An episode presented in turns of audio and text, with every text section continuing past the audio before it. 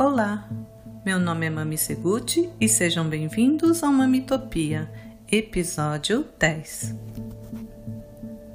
Ser criticado ou ser a pessoa que critica? Quem você escolhe ser? Escutando assim dessa forma, parece desagradável os dois lados, não é mesmo? Ser criticado por algo que fizemos acontece a todo momento e nos sentimos frustrados, é claro. Parece que nosso esforço não está evidente e mais pontos negativos somam a nossa lista já extensa, aquela lista com autocríticas, agora reforçado com críticas alheias.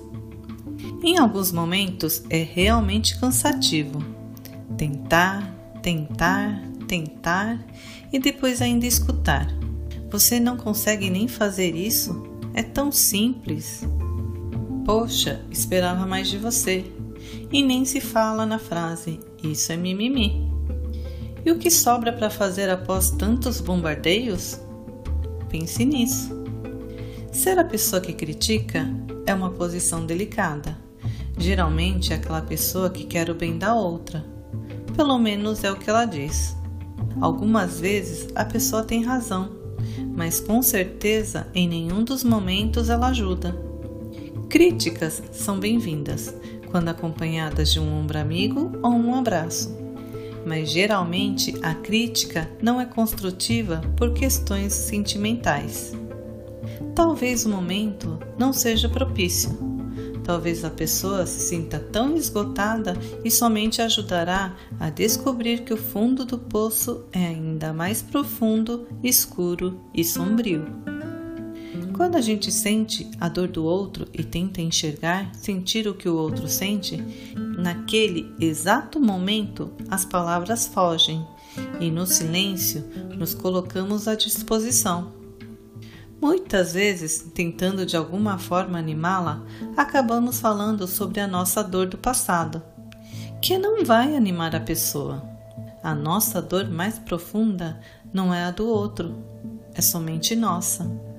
E respeitar a dor alheia naquele momento é também saber que a pessoa vai conseguir encontrar seu caminho.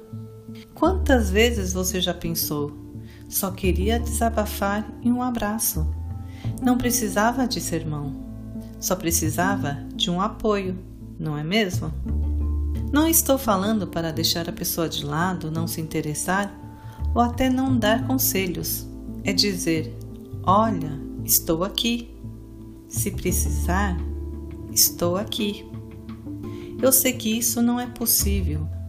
Muitas vezes não estamos preparados para escutar uma crítica ou ser a pessoa que critica de forma sensata. Estamos todos tentando, tentando animar alguém ou tentando escutar com o coração. Todos juntos, como na frase que diz: Todos somos um. Agora, imagine o cenário: mãe de três filhos, de 10, 5 e 1 ano, cada um vivendo uma fase diferente, um deles com necessidades específicas, sobrecarregada com tantos afazeres de casa, filhos, trabalho, sonhos e família. Dá para imaginar a sobrecarga dessa pessoa, não é mesmo? Seus anseios, medos e aflições? Essa mãe, como eu e você, muitas vezes quer sumir, se sentir livre de cobranças. Cobranças essas de todos os lados, iniciando por ela mesma. Falta ar para respirar, falta tempo para descansar, falta ânimo para criar. É nesse exato momento que saímos do automático, de fazer todos os dias as mesmas coisas pensando na rotina das crianças.